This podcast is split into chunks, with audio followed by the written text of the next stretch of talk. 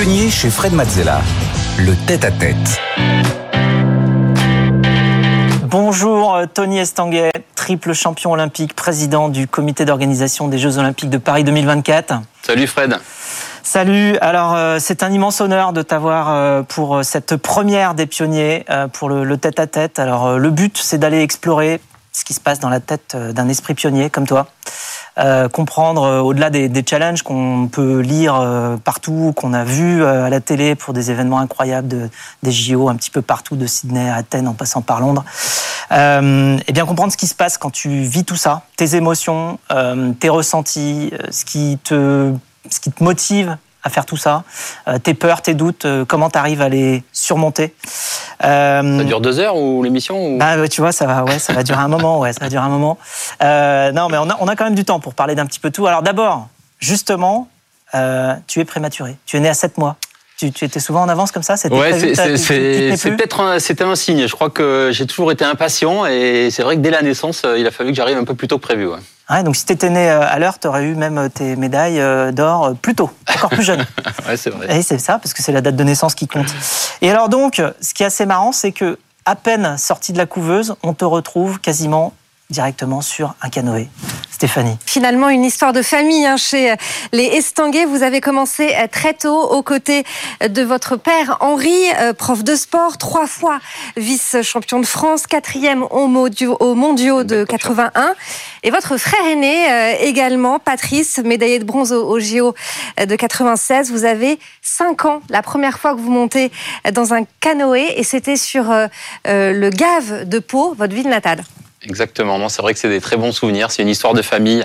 De plus jeune âge, euh, c'est vrai que je suis le dernier d'une fratrie de trois et, voilà, mon, mon père était lui-même sportif de haut niveau et donc il nous a mis effectivement, euh, il nous a transmis cette passion des sports de nature euh, parce que lui-même était un fils d'agriculteur et donc euh, ce contact avec la nature, la terre était hyper important pour lui. Et donc depuis tout petit, on a fait du ski, on a fait du kayak, on a fait du surf, on a fait du parapente, on a fait du vélo, de la randonnée. Et on a suivi sa voie surtout sur le canoë-kayak. Alors, tu t'es déjà posé la question de savoir ce que tu aurais fait si tu n'étais pas tombé dans une famille euh, nature, sport, comme ça? Non, je me suis jamais posé cette question. Depuis le début, j'ai eu envie de avec beaucoup d'appétit de me lancer dans, dans, dans, cette aventure familiale. Euh, je voyais que euh, mes grands frères et mon père, à chaque fois qu'ils revenaient, euh, ils avaient le, le sourire jusque-là et ils s'éclataient. Moi, j'étais trop petit, j'étais frustré. Donc, je pense que j'ai bénéficié de cette famille qui m'a attiré vers, vers l'envie, le plaisir. Il y avait beaucoup de plaisir dans la pratique sportive. Et c'est pour ça que j'ai appris très vite parce que j'étais dans un environnement hyper positif. Alors donc, euh, quelques entraînements plus tard, on te retrouve en 2000 dans de l'eau à 5 degrés pour euh, les qualifications pour les JO de Sydney.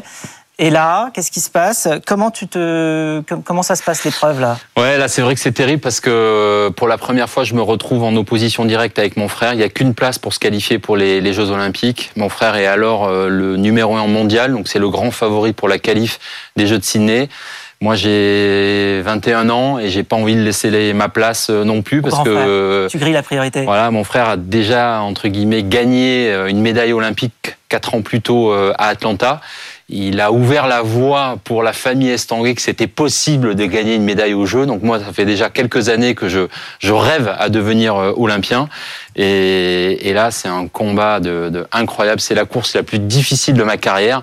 Mais quand vous avez éliminé votre frère d'une qualif au jeu, derrière, je peux vous dire que vous vous sentez armé à faire des choses incroyables. Ouais, ça devait être sympa l'ambiance au dîner de famille le soir. Euh, comment ça s'est passé euh, et la relation d'ailleurs euh, frère. ouais, c'était pas simple. C'était pas simple, mais pour moi ça a été aussi un apprentissage incroyable que dans l'action et dans l'accomplissement de choses, il faut distinguer ses émotions pour être euh, à son meilleur niveau, il faut réussir à, laisser ses émotions de côté et euh, être concentré sur, euh, sur ce qu'on doit faire. Et, et quand on a été capable de laisser ses émotions de côté pour éliminer son frère, après derrière, quand on a n'importe quel adversaire au départ de la compétition, ça paraît beaucoup plus facile.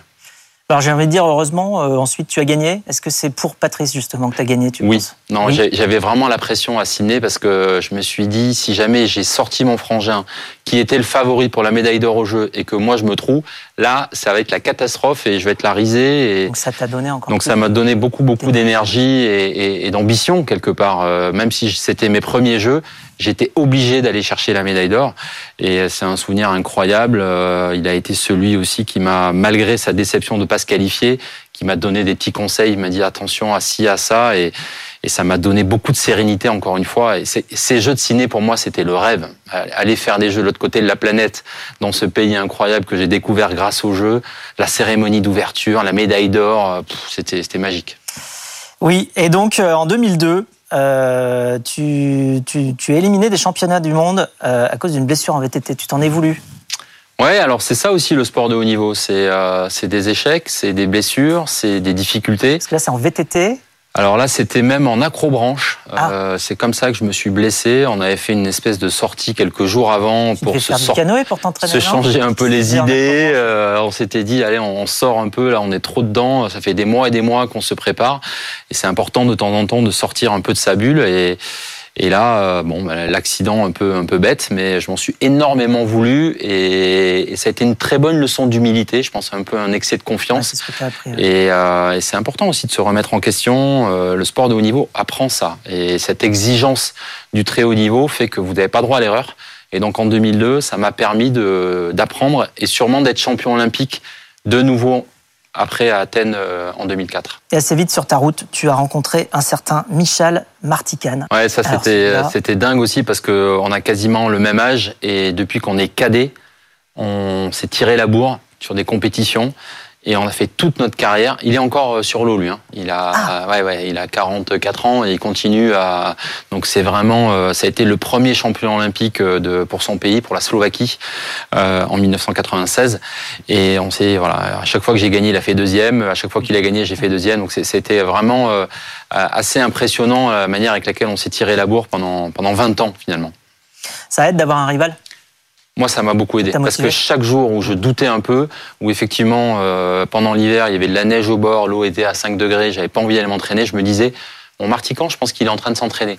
Et donc ça, ça pousse à y aller et à se battre. Euh, oui, je pense que c'est grâce à lui que je suis allé chercher en moi ces ressources pour euh, pour me dire non, il faut en faire un petit peu plus, sinon tu vas pas le, tu vas pas le battre parce que lui il sera là, il sera, il sera. On le voit ici, euh, Michel. C'est ça. Ouais. Non, non, je, je, lui dois beaucoup parce que je pense que c'est grâce à lui aussi que je, je suis allé chercher ce, ce niveau d'exigence et d'ambition euh, au quotidien à l'entraînement.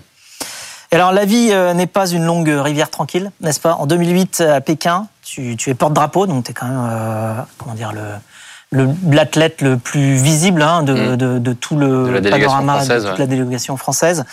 Euh, et donc, bon, tu, tu, tu, dis d'ailleurs dans une interview que tu, ton premier jour, tu te concentres sur le porté de drapeau et le deuxième jour, tu te concentres sur la course de canoë.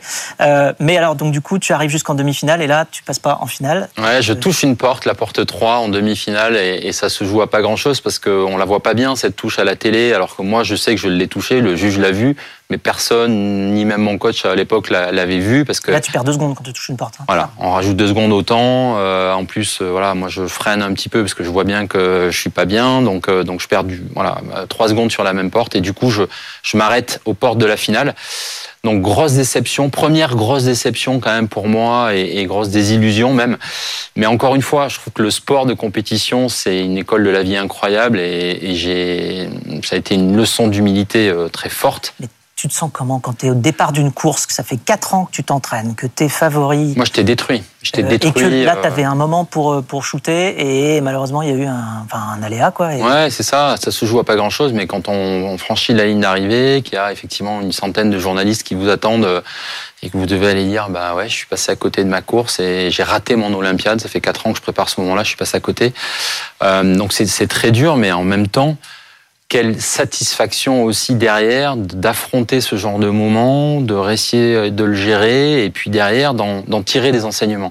Moi, ce que, ce que le sport m'a appris, ce que le sport de compétition m'a appris, c'est que euh, ce qui est important, le plus important au-delà des victoires ou des défaites, c'est qu'est-ce que je prends et, comment comment je suis plus fort, comment je continue à progresser à chaque étape. Oui, parce que là, tu, donc du coup, tu pouvais pas prendre ta retraite tout de suite, tu as continué et donc du la coup question en 2012, posée. La question s'est posée parce que j'avais 30 ans à ce moment-là, tout le monde me disait attention après 30 ans, 30 ans, on commence un peu à, à régresser. Donc moi, je, je sentais, j'avais les boules comme ça, j'ai cette frustration. Et, et, donc, je suis reparti. Ouais. Je suis reparti au combat pour, pour 4 ans, du coup, en me disant, euh, c'est vrai qu'il y a un risque que 4 ans plus tard, je ne me requalifie pas ou que je repasse à côté. Et là, j'alourdis mon bilan. Mais ça a été euh, voilà, une Olympiade dingue où j'ai travaillé avec mon frère aussi. Pendant quatre ans où euh, on a été adversaires, mais là il est devenu mon entraîneur et on est allé chercher l'or à Londres ensemble. Et voilà, l'histoire de famille qui a, qui a commencé quand j'avais 5 ans, grâce à, moi, à mes frères et mon père, s'est terminée aussi avec une histoire de famille où on est allé chercher l'or ensemble. Alors, qu'est-ce qui t'a fait euh, durer aussi longtemps? Enfin, là, on sent que sur euh, ce qui t'a motivé, c'est d'aller rechercher une victoire après une défaite. Euh, mais il y a autre chose quand même. Enfin, c'est le, Ouais, je, je, ce qui m'a fait durer, je pense que c'est le plaisir. Je pense que j'ai réussi à trouver du plaisir malgré les difficultés. Ça a été mon principal moteur quand même. Et puis après, c'est euh, le sport, encore une fois, m'a transmis cette exigence, cette ambition. Je me suis nourri dans l'ambition de devoir à chaque étape essayer de voir un peu plus grand. Euh, le sport est sans limite quelque part et, et on se met nous-mêmes des limites sur... Euh, on, se croit incapable. Quand j'étais gamin, je ne me croyais pas capable d'être champion olympique. Je regardais les Carl Lewis euh, à la télévision, je me disais mais ça c'est réservé à d'autres. Je connaissais personne dans ma famille qui avait fait les Jeux. Et puis un jour, mon frère, il se qualifie pour les Jeux, il va chercher une médaille de bronze à Atlanta. Et là, tac, le rêve, devient possible. Et à partir de ce moment-là, ben, je me suis dit, allez, je vois grand et, chaque jour un petit peu plus grand. Et, et, c'est pour ça que je trouve que le, le sport, euh, encore une fois, euh, est une école de la vie incroyable. Alors, toutes les bonnes choses ont une fin, n'est-ce pas, Stéphanie? Vous avez mis un, thème, un terme à votre carrière sportive en, novembre 2012. Vous aviez alors 34 ans et vous l'avez annoncé dans un tweet qu'on va voir. Euh, je range mon bateau, retraité à 34 ans. Et vous avez déclaré dans une interview au Monde, cette petite flamme qui me motivait à chaque entraînement et me poussait dans ma quête de victoire n'existe plus. Euh, et vous avez trouvé une nouvelle flamme finalement. Euh, vous êtes passé du sport individuel à la direction euh, d'équipe en devenant euh, président de Paris 2024. Ça demande du courage de dire j'arrête? Ouais, c'était difficile, ouais. On a toujours peur quand on est sportif de niveau de ce qu'on appelle un peu la petite mort. Alors moi je trouve que c'est exagéré, mais mais on, se demande qu'est-ce qu'on va être capable de faire. Ça fait... Tu sais plus ce que tu es capable de faire en fait, parce que tu as tellement ça fait, 20 ans que tu fais un seul truc tous les jours, deux fois par jour, et tu es devenu un expert, mais un expert de canoë. Quoi. Et dans la vie de tous les jours, quand il faut arrêter le canoë, ben, comment est-ce que je vais être capable de transférer ça? Donc oui, on saute un peu dans le vide. Et en même temps, au fond de moi, j'avais tellement envie de me montrer que j'étais capable de faire autre chose. De faire autre chose. Et, et, tout ce que j'avais appris, parce que je sentais que j'avais quand même appris énormément de choses grâce euh, au sport de compétition, ben, j'avais envie de voir, de me tester dans un autre défi. Et tu avais prévu, anticipé un peu la suite? Comment tu as fait? Est-ce que, est que tu t'es quand même posé la question plusieurs mois ou plusieurs années oui. avant? La question s'est posée après, Pékin, donc euh, en, 2000, en 2008, d'arrêter ou de continuer. Euh, à ce moment-là, j'étais pas prêt pour pour arrêter, mais effectivement, euh, oui, je me suis formé. J'ai fait euh, voilà, j'ai fait une école, l'ESSEC, pour pour justement continuer à me préparer à, à, l'après, à, me reconvertir. Et puis. tu l'as fait entre Pékin et Londres? Non, alors je, l'ai fait même, même avant, avant, Pékin, parce que je me demandais si, euh, en cas de victoire à Pékin, peut-être que j'aurais pu arrêter ah, aussi ma quand carrière. Même déjà anticipé avant. Donc depuis tout petit, en fait, j'ai gardé ce double projet parce qu'en canoë-kayak, il n'y a pas beaucoup d'argent, donc la règle du jeu était connue à l'avance que de toute manière, il faudrait se reconvertir. Euh, et, ça m'a permis d'anticiper. Et là aussi, enfin, ce que j'ai retenu de ça, c'est que il faut être capable d'anticiper les choses, il faut être capable de s'adapter. Dans le sport, ça se passe jamais exactement comme prévu, surtout en canoë-kayak. Dans, dans, des remous, dans des rivières, euh, la, la, principale qualité pour gagner, c'est d'être capable de s'adapter. Et ça, finalement, ça m'a permis aussi derrière de, de m'adapter en, en, me reconvertissant euh, dans un autre métier. Ah, alors donc t'aimes les défis et là t'en as pas pris un petit puisque euh, juste après t'as décidé d'aller euh, organiser les Jeux Olympiques. Donc euh, juste je rappelle quelques chiffres hein, clés sur le sur les Jeux Olympiques. C'est quand même le plus grand événement au monde, rien que ça. C'est l'équivalent de 43 compétitions simultanées. C'est 4 milliards de téléspectateurs, 15 000 athlètes. 13 millions et demi de billets prévus et un budget à 97% d'investissement privé. Alors ce qui me fait, fait poser la question euh, quel est le modèle économique des jeux? Comment ça marche en fait? Euh, Enfin, de loin, nous on voit les jeux euh, organisés avec les athlètes et tout marche, mais comment on construit ça? Ouais, ce Moi, ce que je trouve fascinant dans le, modèle économique des Jeux Olympiques et Paralympiques, c'est qu'ils s'autofinancent. C'est-à-dire que ce sont les droits télévision, la billetterie et les entreprises qui sont partenaires des Jeux qui financent effectivement à plus de 97 le budget d'organisation des compétitions. Donc les 878 compétitions euh, que l'on va devoir livrer pour les 15 000 athlètes de 208 pays euh, vont être financées par de l'argent euh, privé. Donc tout ce qui est transport, restauration, hébergement et événementiel pendant les, les compétitions est financé par de l'argent privé. C'est un budget de combien au total? 4 milliards d'euros. Ensuite, il y a une autre entité qui euh, investit dans les infrastructures, qui sont les infrastructures pour le long terme. Euh, et là, il y a effectivement de l'argent public parce que ce sont des infrastructures qui sont choisies pour euh, la population pour un territoire. Et là, on parle d'une piscine, on parle de logement, on parle d'infrastructures de transport qui ne sont pas spécifiquement liées au C'est des choses qui restent, ça, après. Exactement. Donc, c'est un investissement pour le pays. Alors, à quoi ça ressemble une journée de, de, de président de comité d'organisation des JO bah, Moi, je me régale aujourd'hui parce que c'est vrai que c'est fascinant. La magie de ce projet, c'est que pour réussir des Jeux, ce seront les Jeux du centenaire. Hein. Ça fait 100 ans qu'on n'a pas organisé les Jeux en France. 1924. Et, et moi, aujourd'hui, j'essaie de, de, réemployer tout ce que j'ai appris dans, dans ma carrière sportive. Pour réussir de grandes choses, il faut être très ambitieux. Il, faut, il fallait viser la première place. Là, moi, je veux que ce soit les plus beaux jeux de l'histoire. Et la France a tout pour organiser les plus beaux jeux de l'histoire. Il faut que ce soit spectaculaire. C'est pour ça qu'on a créé des concepts euh, de cérémonies dans la ville, euh, de mettre des, des, compétitions au pied de la Tour Eiffel, au château de Versailles, aux Invalides, au Grand Palais. Il faut que ce soit magique. Il faut que ce soit un moment de fierté, que les Français soient fiers de leur pays. On va être regardé dans le monde entier. Il y a des milliards de personnes qui vont regarder la France. Il faut que ce soit magique et inoubliable. Et ça, c'est le premier enjeu. Et après, il faut que ce soit aussi utile. Il faut que ce soit exemplaire. Il faut qu'on démontre que les jeux ne sont pas hors sol. Et il y a un modèle économique. Il faut qu'il s'équilibre. Il y a un modèle environnemental. On veut réduire de moitié les émissions carbone. Tout ça, c'est un nouveau modèle d'organisation. Alors justement, ça c'est une ambition euh, de, des JO 2024 d'être euh, des JO responsables. Exemplaires. Voilà, Stéphanie. des JO responsables. Hein. C'est l'ambition que vous vous êtes donnée dès la candidature, deux ans après la signature des accords de, de Paris sur le climat. Euh, L'objectif clairement que vous vous êtes fixé, c'est la sobriété. Vous voulez diviser par deux euh, les émissions de gaz à effet de serre par rapport aux précédentes éditions, soit 1,5 million de tonnes de CO2 rejetées contre 3,5 millions euh, pour les JO de Londres. Euh, une politique bas carbone qui passera par moins de construction et l'utilisation de, de, bâtiments déjà existants. Seuls deux sites seront construits finalement, le village olympique et paralympique et le centre aquatique, euh, des ambitions qui marquent peut-être le début d'une ère euh, sportive plus vertueuse, on va dire. Comment on fait concrètement? Non, mais je crois que c'est notre défi du moment. Euh, on, est tous concernés par ça. C'est vrai que moi, j'ai été frappé en tant qu'athlète dans mon sport par des phénomènes climatiques qui impactaient directement la pratique de mon sport.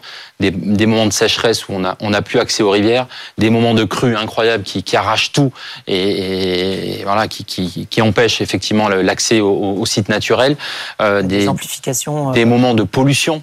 Euh, avec des phénomènes où, euh, à cause de la pollution humaine, euh, on dégrade notre nature. Donc, le monde du sport doit aussi contribuer à cet élan majeur de, de changement climatique, de préservation.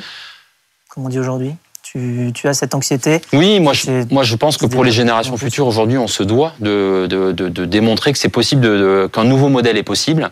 Et c'est pour ça, effectivement, qu'on a fixé la barre très haut euh, sur cette excellence environnementale. 95% des infrastructures déjà existantes. On ne va pas construire les infrastructures pour les besoins d'une compétition de quelques jours. C'est impossible c'est pas responsable. Euh, mais au-delà de ça, tous les achats de Paris 2024, on parle de plusieurs milliards d'euros, ils sont évalués à la hauteur du prix, mais aussi à la hauteur des émissions carbone que la prestation va générer. Et ça, c'est un, un, enjeu, une responsabilité euh, très forte aujourd'hui. Il faut que euh, la restauration, les transports, quand euh, tous les trans, tous les sites de compétition sont desservis par les transports en commun, l'énergie, on parle beaucoup d'énergie en ce moment. Eh bien oui, toute l'électricité qui sera utilisée pour l'organisation des Jeux sera de l'électricité verte et ça, c'est nos partenaires, ce sont les entreprises françaises qui peuvent euh, fournir ces solutions, cette innovation, cette technologie un peu qui évolue. On veut aussi démontrer à l'occasion des Jeux le savoir-faire français pour repenser l'organisation des Jeux euh, beaucoup plus exemplaire. Donc euh, c'est au cœur des priorités.